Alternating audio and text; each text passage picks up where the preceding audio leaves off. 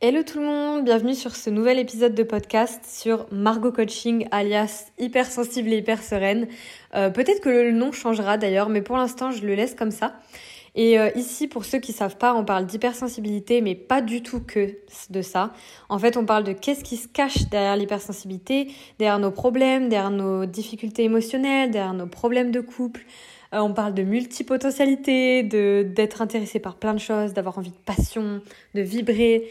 Euh, je vais aussi vous parler d'indépendance financière. Enfin, voilà, franchement, c'est très vaste, c'est très vaste. Mais c'est sûr que je m'adresse quand même aux femmes atypiques et aux hommes atypiques. Euh, D'ailleurs, j'aimerais beaucoup faire intervenir des hommes sur ce podcast. Je place ça là. Euh, pour venir parler à des hommes hypersensibles parce que je sais qu'il y en a dans mon audience et que voilà, eux aussi ils aimeraient avoir des ressources peut-être spécifiques et ça pourrait être très intéressant.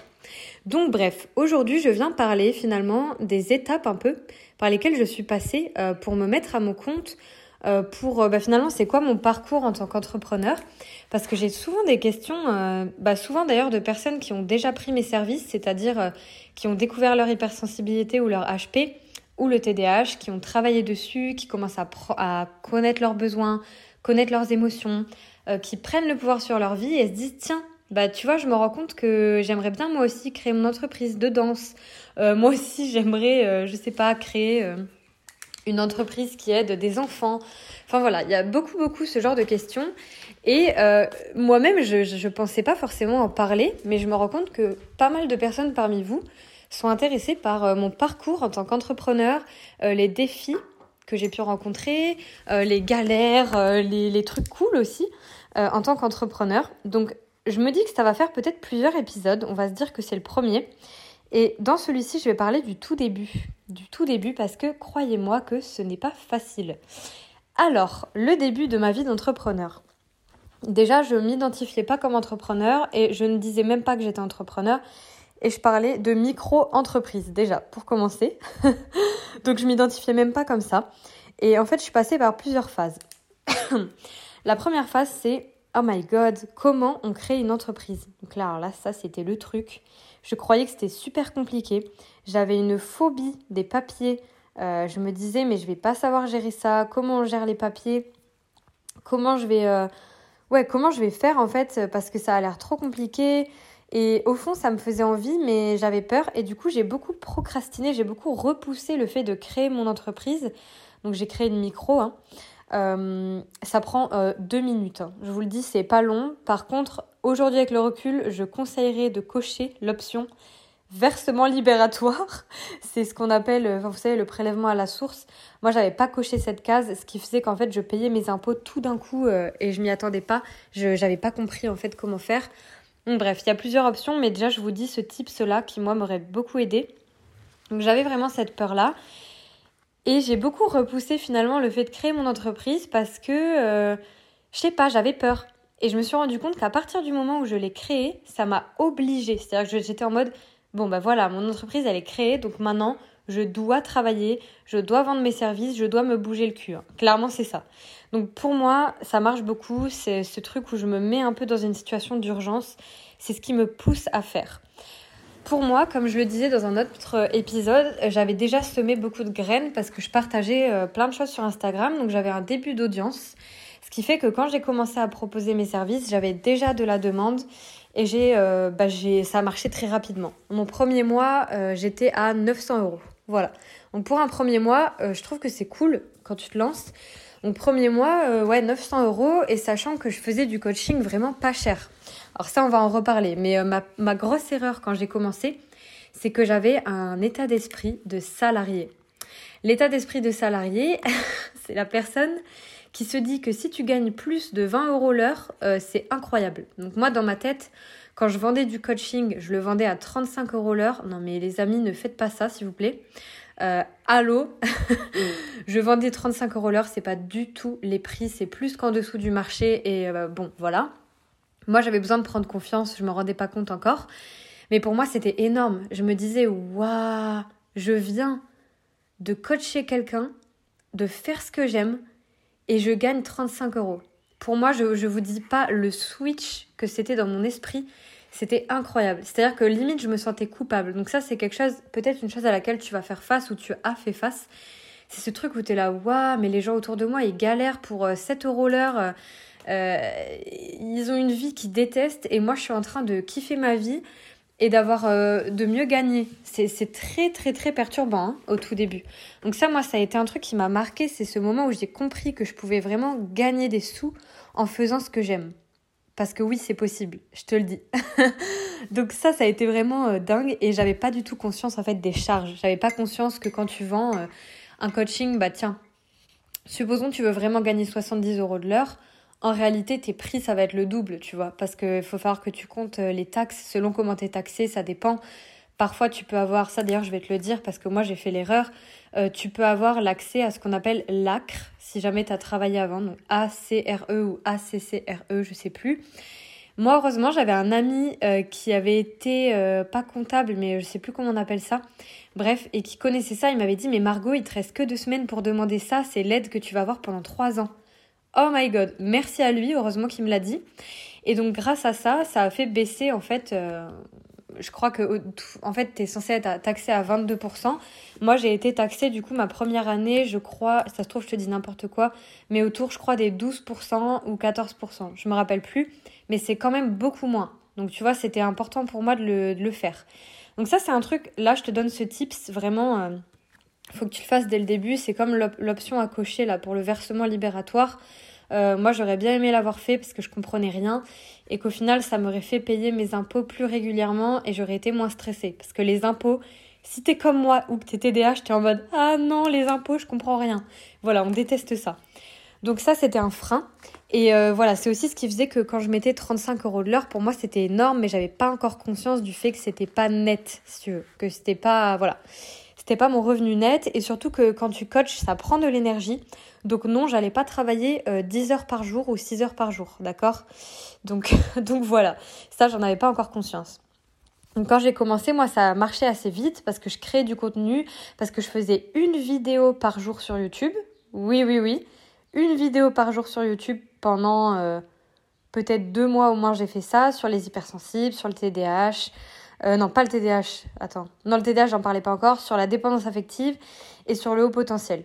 Et j'ai d'ailleurs une vidéo qui a décollé euh, de façon impressionnante. Enfin, pour moi, c'était ouf. Qui aujourd'hui a fait plus de 100 000 vues et qui me ramène encore des clients.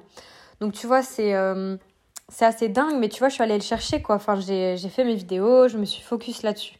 Donc, un des meilleurs conseils que je pourrais donner, c'est le focus. C'est vraiment d'avoir un temps où voilà, je lance mon entreprise, c'est ça qui passe avant beaucoup de choses. Et on en parlera dans les épisodes prochains, mais c'est aussi ce qui peut t'amener au burn-out ensuite. Donc n'oublie pas d'avoir une vie. Par contre, oui, quand tu commences, bah t'es passionné, t'es à fond et tu te rends pas encore compte qu'il n'y a pas que le travail dans la vie. Donc ça, c'est une prochaine étape que tu vis, je pense, euh, en grandissant dans ton entreprise, on va dire. Mais au tout début, moi, mettre un focus, ça m'a beaucoup aidé. Donc l'erreur que j'ai fait, voilà, c'est au niveau des prix. Euh, pour moi, le coaching, c'est pas à moins de 70 euros l'heure. Franchement, euh, la moyenne en France, c'est du 100 euros l'heure. Et aujourd'hui, pour moins de 140, honnêtement, je suis plus motivée. Donc c'est pour te dire comment mon référentiel a changé. Aussi parce que j'ai beaucoup de demandes, etc. Donc euh, je sais l'énergie que ça va me prendre. Et quand j'accompagne quelqu'un, moi, je suis vraiment très impliquée. C'est-à-dire que je préfère avoir 3 ou 5 personnes maximum à coacher dans un mois ou dans deux mois. Euh, enfin, quand je dis dans un mois, c'est avec plusieurs séances. Hein. Mais je préfère avoir moins de gens, très bien les connaître, m'impliquer, réfléchir sur leur situation pour vraiment les aider et donc leur faire payer plus cher mais être plus impliqué que avoir beaucoup de monde euh, pour pas très cher. Donc ça, je sais que c'est euh, c'est un switch qui est assez dur à faire parce qu'on a la vision psy de cabinet, on a la vision salarié. Donc voilà, ça c'est ce qui m'est arrivé et évidemment, je pense que tu t'en doutes, mais il y a eu l'entourage. Ça, je crois qu'il fallait absolument que je t'en parle dans cet épisode. Et après, je le couperai parce que sinon, il va durer deux heures. Mais ça, c'est le début de mon entreprise, c'est l'entourage.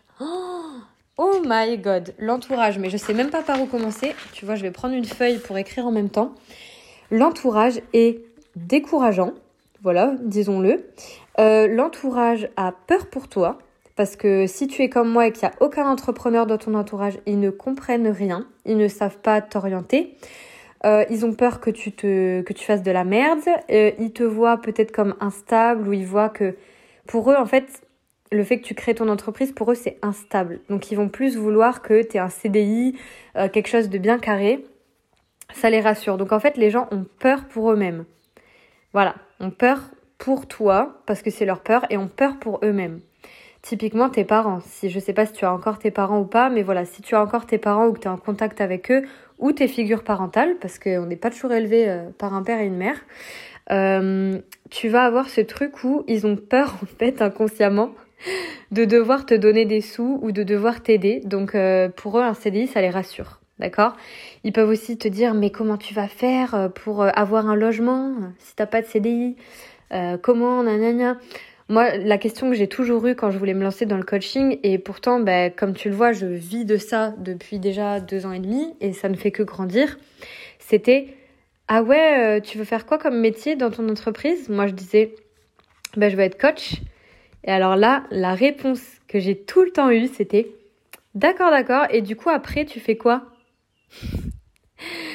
J'étais là, coach J'étais là, oui, mais euh, ça, bon, c'est pas vraiment un métier. Euh, ça, ça, ça marche pas vraiment, ça. Donc, tu vas faire quoi après? Et ça, c'était incroyable parce qu'en fait, les gens autour de moi n'arrivaient même pas à voir, si tu veux, que ça pouvait marcher, que c'est un métier où tu gagnes de l'argent et c'est juste un métier. Enfin, c'est comme quand tu es thérapeute. Oui, tu peux gagner très bien ta vie en étant thérapeute. Et en plus de ça, tu changes la vie des gens. Tu aides les gens à aller mieux. Que, qu'est-ce qu'on peut vouloir de mieux? Enfin, ça, c'est ma vision après. Hein. Donc, tu vois, j'ai eu ce genre de questions. J'ai eu ce genre de questions. Euh, et ouais, je pense qu'en fait, l'entourage est très décourageant. Moi, j'avais une, une très très forte personnalité à ce niveau-là. C'est-à-dire que le salarié, la salariat, j'ai détesté, j'ai vécu du harcèlement dans le salariat, j'ai été pas respectée, j'ai été sous-payée, on m'a fait faire des heures sup, euh, aller en cuisine alors que j'étais serveuse. Euh, tu vois, j'ai vraiment pas bien vécu moi les tafs que j'ai fait en salarié, j'ai fait Domino's Pizza. Donc j'ai été, tu vois, euh, à l'accueil au téléphone.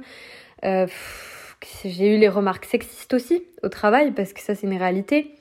J'ai euh, travaillé dans une banque et j'ai failli me faire virer avant la fin parce que en fait je faisais que rire toute la journée, j'avais de l'euphorie et euh, je devais trier des papiers et comment te dire d'ailleurs coucou s'il passe par là parce qu'il était avec moi à ce moment-là, il s'appelait Rémi. Si je dis pas de conneries, pour moi il s'appelle Rémi parce que j'ai un problème avec les prénoms. J'oublie le prénom des gens, mais je les oublie pas par contre, pas du tout.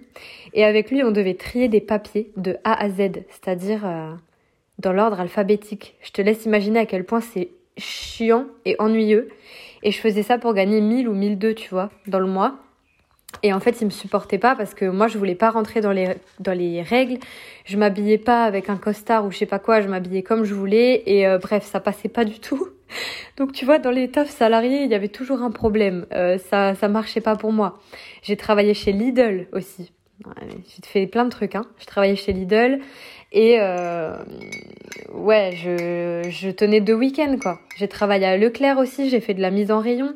Je me faisais tellement chier pour te dire que parfois je comptais les minutes. C'est grave, tu vois. C'était un ennui, mais un ennui qui, si tu veux, je ne pouvais pas. Je voyais bien, je, me disais, mais je ne suis pas faite pour le monde du travail. Je me suis même dit à un moment, je suis une flemmarde, comment les autres y font, euh, comment ils font eux euh, pour y arriver? Mais non, en fait, c'est juste, c'était pas fait pour moi il y a quelque chose que j'ai fait qui était long, mais que à la limite j'ai préféré, c'est travailler en boîte de nuit. Donc euh, ouais ouais, j'ai vraiment fait ça. Il y a des gens qui me croient pas. Euh, j'ai fait euh, les vestiaires, les vestiaires en boîte de nuit. Et ce que j'aimais bien avec ce métier, c'est que il y avait de la psychologie. Parce qu'en fait, je voyais des gens qui étaient malheureux, il y a des gens qui viennent te parler, il y a des gens perdus que tu vois. Enfin, en fait, ça te fait analyser les humains. Donc en ça, moi, c'était très intéressant pour moi. Et euh, je gagnais plus aussi. Je gagnais plus dans ce taf qu'ailleurs, donc c'était plus intéressant. Et après, le métier que j'ai fait pour financer ma formation de coach, parce que bah, je l'ai payé, hein, ma formation de coach, j'ai été nounou. Et quand j'ai été nounou, j'ai aussi compris à quel point j'aimais euh, la psychologie parce que j'observais les parents qui parfois étaient très durs avec les enfants, qui leur parlaient mal. J'observais aussi les enfants qui avaient des problèmes à l'école et ça me faisait vraiment de la peine. Donc tu vois, il y avait toujours cet aspect où il y avait l'aide, toujours ça revenait. Je me disais, enfin, j'ai envie d'aider les gens, j'ai envie d'aider les enfants, j'ai envie d'aider les parents. C'est c'était vraiment naturel pour moi. Donc tout ça à force bah, de voir déjà que bon, j'aimais pas hein, moi euh, avoir des horaires fixes, euh, des contraintes en termes géographiques, des contraintes temporelles, je voulais pas. je voulais avoir le moins de contraintes possible et euh, pouvoir partir en voyage, etc. Donc j'aimais les enfants hein, beaucoup et ça m'a beaucoup aidé euh, de, les aider justement, mais je me suis dit, moi profondément, c'est pas ce que je veux. Donc quelque part, je me suis pas laissé le choix. Je me suis dit, le salariat, c'est ma phobie, je ne veux pas y aller. Donc, je me bouge. Donc oui, j'ai fait euh, un podcast, j'ai fait un stage, j'ai fait YouTube. C'était trop. Honnêtement, c'était trop. T'es pas du tout obligé de faire tout ça. Tu peux choisir un seul canal comme YouTube ou Insta, c'est très bien. Euh, par contre, je te conseillerais aujourd'hui de récupérer des emails, d'avoir, euh, de récupérer en fait les, bah, tes clients quoi, ou tes abonnés, parce que le travail que tu fais, si demain euh, YouTube part ou Instagram veut supprimer ton compte, tu perds tout ton travail, tout tes, toute ta base de clients. Donc ça, voilà, c'est un conseil que je donnerai aujourd'hui avec le recul. Mais donc tu vois, moi aussi, j'ai peut-être comme toi qui hésite à te lancer. Moi aussi, mon entourage m'a pas forcément encouragé dans cette voie ou m'a encouragé mais que s'ils voyaient que j'étais sûre de moi. Donc aussi, même si t'es pas sûr de toi, tu peux leur faire croire que t'es sûr. tu peux dire oui, oui, ça avance. Même si toi, ça avance pas, c'est pas grave. Si ça peut te permettre euh, qu'on te fasse moins chier, c'est très bien. Donc voilà, tu vois, ça c'est euh, la première partie. Franchement, on fera plusieurs épisodes, ça serait trop long. Mais la première partie qui a été très dure pour moi, c'est bah, se lancer. Et comme tu l'as vu, moi, ça a marché assez vite et je me suis bougée. Hein. J'ai créé des services, euh, voilà, et je me suis pas fait coacher et je n'ai rien acheté. Je tiens à te le dire parce que j'étais moins influencée qu'aujourd'hui où vous avez des produits, des conseils Instagram en permanence. Oublie ça et fais tes trucs. Genre vraiment, tu peux prendre des conseils, mais euh, tu vois, moi, ça m'a enlevé un gros boulet au pied parce que en fait, je me faisais confiance à moi-même quand j'ai commencé. Je regardais pas les conseils. Euh, j'avais pas ce problème. Il n'y avait pas cette overdose, tu vois, de cette over-présence de d'offres en ligne, de conseils en ligne, il n'y avait pas ça. Donc ça vraiment, en fous-toi. voilà, ça c'est mon meilleur conseil. Et j'ai été comme toi confrontée à mon entourage et ça c'est dur. C'est dur, tu vas peut-être même avoir un défi à un moment qui va être que toi, tu vas gagner de l'argent et peut-être mettre plus d'argent. Donc tu vas même pas gagner, parce que tu le gagnes pas, tu le crées, comme dirait euh, Laurie de Basique, qui, a dit ça pendant le séminaire euh, où je suis allée, c'est euh, ça, tu le gagnes pas, il tombe pas du ciel, genre tu l'as pas gagné au hasard, tu le crées ton argent. Donc en fait, tu crées plus d'argent que par exemple tes parents en faisant quelque chose que tu aimes, que tu kiffes et t'as même pas l'impression de travailler. Et ça, c'est dur. Ça peut te renvoyer à la croyance de euh, je dois travailler dur pour mériter mon argent. Ou euh, ça peut te renvoyer à de la loyauté. Par exemple, si je deviens riche ou que je gagne plus d'argent dans ma famille, je vais être mal vue. Donc tu vas avoir tous ces petits freins-là et ça, on pourra en parler. Euh. Franchement, je vous, je, vous, le dis vraiment, ça fait un moment que je pense à vous, parler, à vous créer une, un atelier, comme pour le couple hein, d'ailleurs, mais à vous créer un atelier ou quelque chose avec des ressources pour se lancer dans l'entrepreneuriat ou avec les étapes de l'entrepreneuriat, tout ça. Mais honnêtement, je sais pas trop par où commencer à ce niveau parce que bah, ces étapes-là, elles sont un peu loin de moi. Donc sachez que vos, commentaires, vos partages pourront me, me guider parce qu'en fait, je, je suis plus la moi d'il y a deux ans. Mais je sais que à ce stade, si tu te reconnais, en tout cas, tu dois te poser des questions. Putain, tu dois tellement te poser des questions et tu dois avoir peur d'être jugé par ton entourage. Moi, je le vois, j'ai dans des personnes que je coach, parfois elles disent même pas que je les coach parce que leur personne, leur, leur personne, leur famille, pardon, peut même pas euh, les comprendre en fait. Donc elles peuvent même pas parler de ce qu'elles font. Donc je sais à quel point c'est dur et à quel point être entrepreneur ça peut être isolant et à quel point on peut être seul. Donc déjà tu n'es pas du tout seul. D'ailleurs dans l'école des hypersensibles je réfléchis vraiment à créer des groupes euh, d'entrepreneurs ou de gens qui veulent parler de ça. Euh, franchement si cette idée te plaît, envoie-moi sur Insta, vraiment dis-le moi. Euh, J'arrive pas à me rendre compte s'il y a des futurs entrepreneurs euh, vraiment qui sont intéressés par ça dans mon audience. Si c'est pas le cas, bah, je vais pas créer de groupe, mais sinon je pourrais vous créer un groupe. Ça pourrait être génial. Donc bref, ne reste pas seul. Essaye de t'entourer d'autres gens comme toi, même si tu les cherches sur Insta ou sur des groupes Facebook ou je sais pas quoi, parce que ton entourage va tout le temps te refléter des peurs et ne pas te donner les bons conseils. Genre leurs conseils, ils vont être pétés, ils vont être claqués au sol, leurs conseils, il faut pas les écouter. Voilà, on va terminer sur ça pour ce premier épisode sur euh, bah au final euh, comment euh, a été mon parcours entrepreneurial à, mes tout débuts.